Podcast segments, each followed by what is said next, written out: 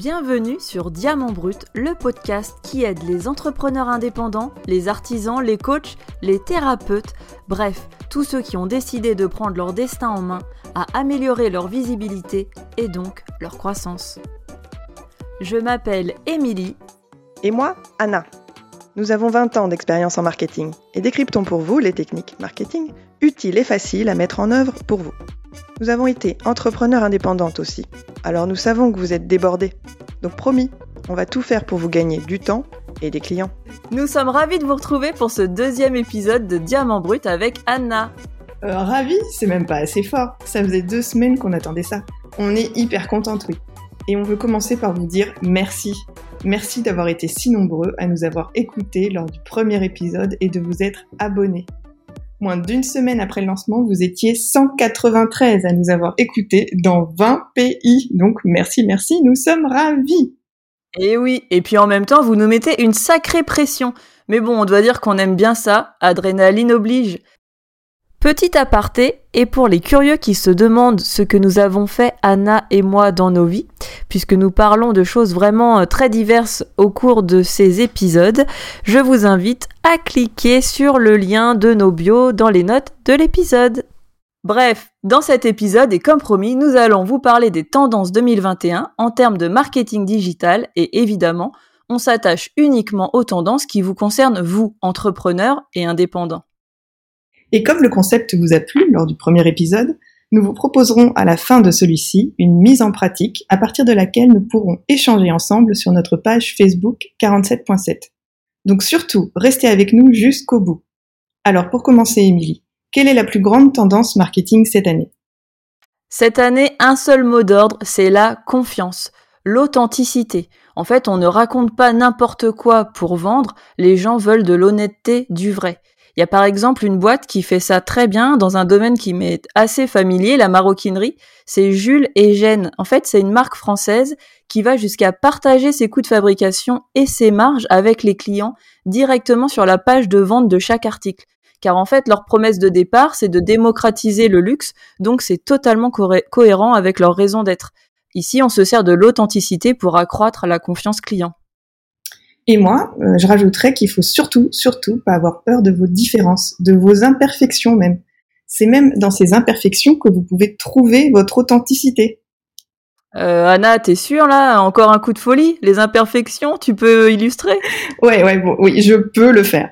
Bah, quand j'étais prof de salsa, euh, bah, moi j'étais pas une prof de salsa classique. Euh, la, la, vraie prof de salsa, euh, la normale, elle, elle c'est souvent une ancienne danseuse, elle est habituée à faire de la scène, elle a son grand écart, euh, c'est une star. Bon bah non, hein, c'était pas moi. Euh, mais moi j'ai cultivé ma, ma, différence, mon imperfection, mon authenticité.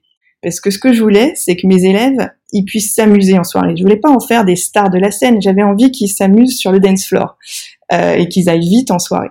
Donc moi, j'ai mis en place des cours où je faisais pas apprendre du par cœur et, euh, et, je leur donnais juste des techniques pour être autonome sur la piste. Je leur, je leur disais ben, comment vous pouvez reconnaître les temps de la musique et puis les messieurs, comment vous pouvez improviser un mouvement. Et en plus, évidemment, j'allais en soirée pour les retrouver, les motiver à danser et à sortir. Donc finalement, moi, mon, authenticité de non-star, ça, ça a plu. Et euh, c'est ce qui a été perçu, ce qui aurait pu être perçu comme un défaut, par rapport aux stars, mais ça a été perçu comme une force. Les gens avaient envie de me retrouver en soirée, de retourner en cours et de s'amuser, voilà.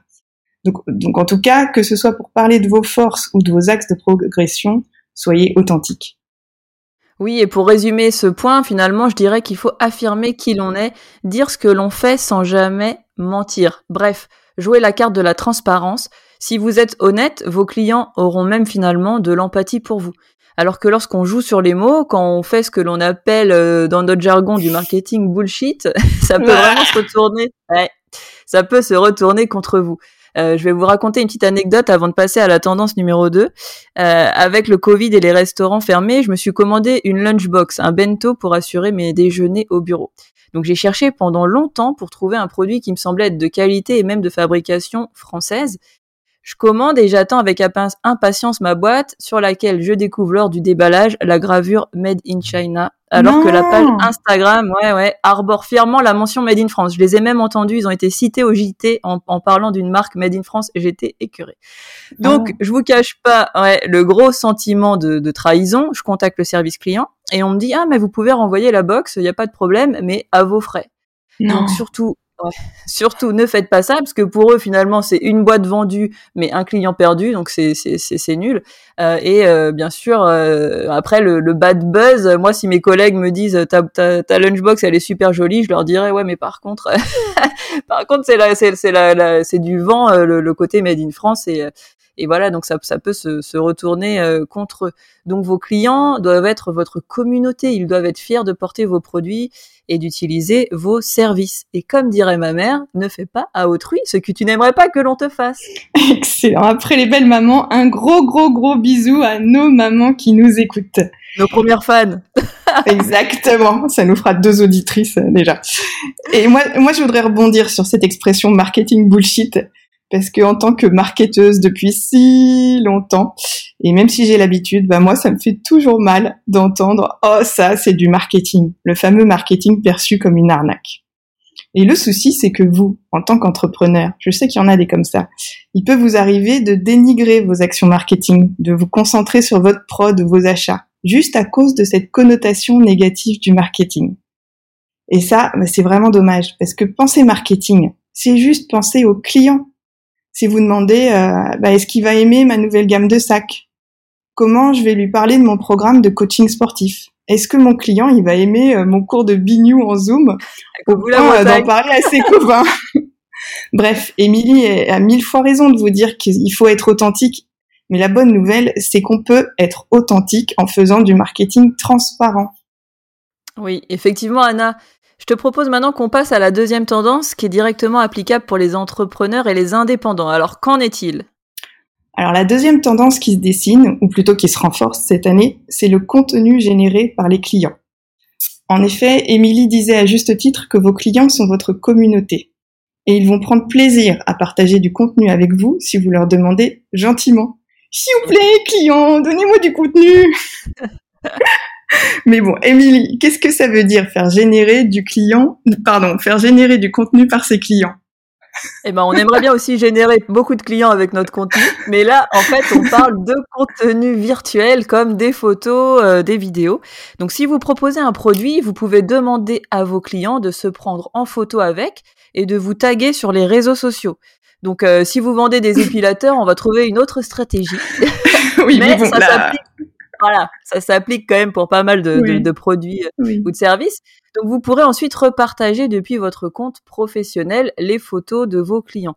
Votre client, il se sent mis, mis en valeur et vous cultivez votre communauté.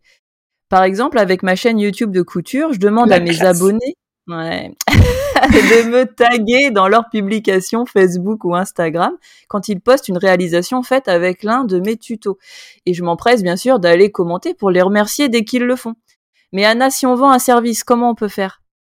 Ah non, la colle. Euh, mais oui, oui, ok. Si on vend un service, ça marche aussi. Ça, ça peut fonctionner. Par exemple, un coiffeur. Bah, il peut demander à ses clients de se prendre en photo à la sortie du salon. Le coach bien-être ou le coach yoga, il peut demander à sa communauté de se prendre en photo dans la position du jour. Allez, aujourd'hui, Lotus. Et puis sinon, euh, je pense à une officiante de mariage, bah, elle peut demander aux futurs mariés d'écrire un petit faire-part visuel sur la page. Ou encore euh, la vendeuse de pâtisserie, elle peut demander à ses clients de s'empiffrer et de se prendre en photo en train de déguster le gâteau. Moi, en tout cas, ce que je vous conseille, c'est de ne pas oublier de remercier publiquement les contributeurs. C'est très important que les membres de la communauté se sentent valorisés. Et puis vraiment, ça marche. Vous créez sans budget pub un attachement à votre marque, à votre activité.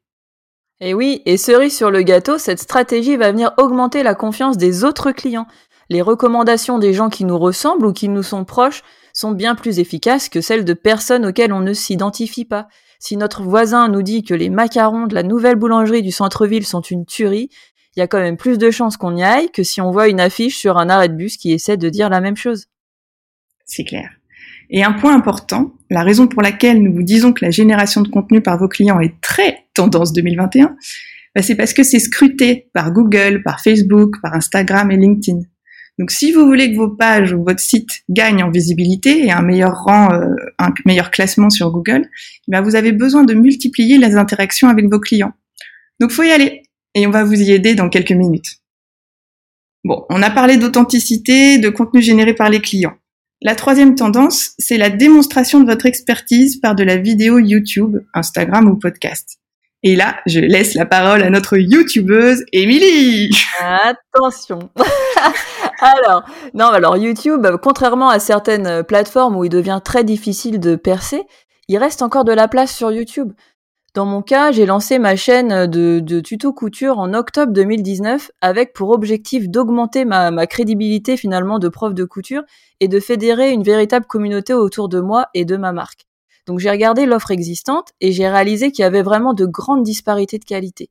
Ça allait des grands magasins de tissus ou de machines à coudre qui sortent des vidéos de qualité mais pour vous vendre un produit, au tuto de Madame Michu qui se filme en qualité moyenne avec un son encore plus moyen, ou pire, qui met une musique style standard téléphonique en arrière-plan pendant toute la durée de la vidéo. et là, je me suis dit que je pouvais faire les choses différemment, avec de bonnes prises de vue, puisque je suis passionnée de photos, un son qui claque, du moins on essaie, et bien sûr des réalisations modernes. Bref, j'ai créé la chaîne, j'ai partagé cinq vidéos qui étaient déjà prêtes. Et en fait, j'ai eu la chance d'avoir une vidéo qui est devenue euh, virale ou du moins très regardée juste avant Noël. Et du coup, dès décembre, j'avais environ 7 ou 800 nouveaux abonnés par mois. Et en ajoutant du contenu de qualité de temps en temps, ouais, c'était assez, euh, c'était, c'était hyper rapide. Euh, en ajoutant, en ajoutant pardon du, du, contenu de qualité de temps en temps, je suis passée de 0 à 10 000 abonnés euh, sur la première année, donc cette année, et j'ai commencé à monétiser ma chaîne trois mois après sa sortie.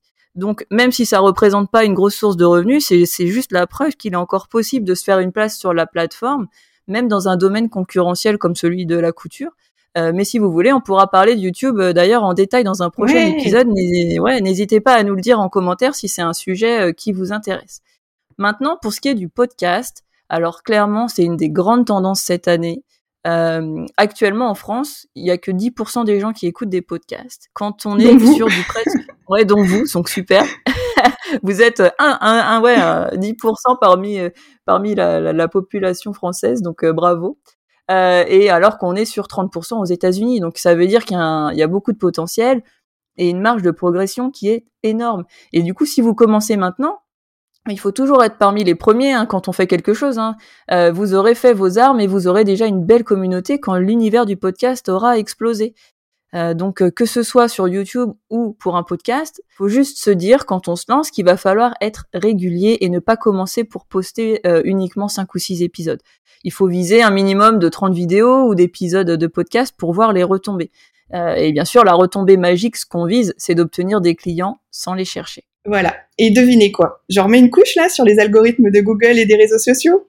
Ah, Bah oui, parce que ce sont eux qui ont décidé depuis quelques années de pousser les sites et les pages qui ont des vidéos. Donc plus vous avez de vidéos sur vos pages, sur vos vidéos, et mieux vous serez classé. Donc faut y aller. Authenticité, contenu généré par vos clients, vidéo, ce sont les trois fortes tendances 2021 à ne pas négliger.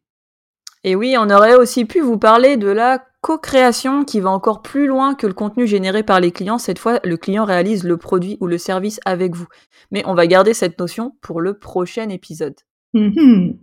Allez, assez parlé de théorie, de la salsa, de nos bento. Revenons plutôt à vous. On vous l'avait promis. Dans ce deuxième épisode, nous vous proposons une mise en pratique utilisable tout de suite, maintenant dans votre activité. On va vous aider à vous jeter à l'eau dans le domaine du contenu généré par vos clients.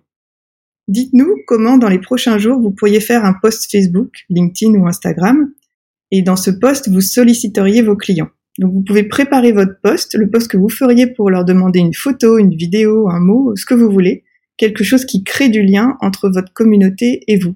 Oui, envoyez-nous votre projet et nous, nous vous aiderons dans, le choix des mots et pour toute autre question. Euh, quel est le bon moment? Faut-il mettre une photo? Comment inciter les clients à participer? Comment les récompenser. Si vous avez juste une newsletter, cela peut aussi faire l'objet d'un email. En tout cas, profitez de notre présence à vos côtés pour vous lancer, on sera ravis de vous aider. Et comme la dernière fois, vous retrouverez le lien de la mise en application dans les notes de l'épisode ou en allant directement sur la page Facebook de 47.7. Et on se retrouve pour le prochain épisode sur la co-création, comment mettre votre client au cœur de la création de vos produits. euh, ou de votre service. C'est tout un programme. Pour nous aider, vous pouvez vous abonner à ce podcast et nous laisser une note 5 étoiles sur la plateforme de votre choix. Cela nous aidera à nous lancer, surtout partager. Et à bientôt. À bientôt.